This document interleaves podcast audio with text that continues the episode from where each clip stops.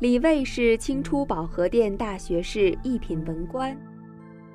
传说他亲自讲述自己的前世，而台湾有段重要的历史也和李卫有关。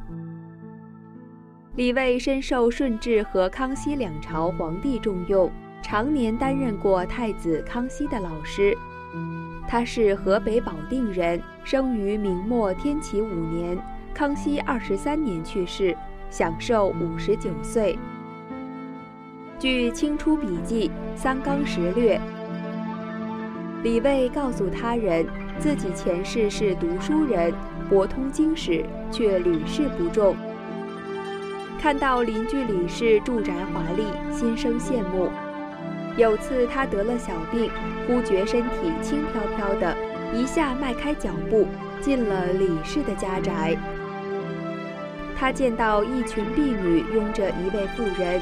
好像正等他生产，于是登上屋梁看着。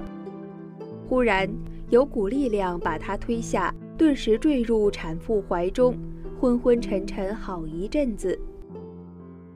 醒来后，身体变成只有一尺多长，被束缚着卧在床上。当时天寒下雪，产母问窗外是什么声音。刚出生的李卫回应说：“是雪。”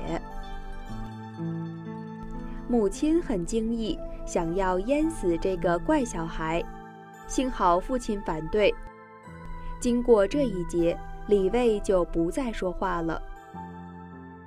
原来，李卫的父亲李国普是明朝的首辅，也就是首席内阁大学士。可惜李卫七岁时就父母双亡，成了孤儿。有亲戚指着他说：“这哑巴小孩留他有什么用？”这时李卫忽然笑着说话，众人大惊。李卫上小学后更显聪颖非常，他二十一岁就考中进士，后官至户部尚书。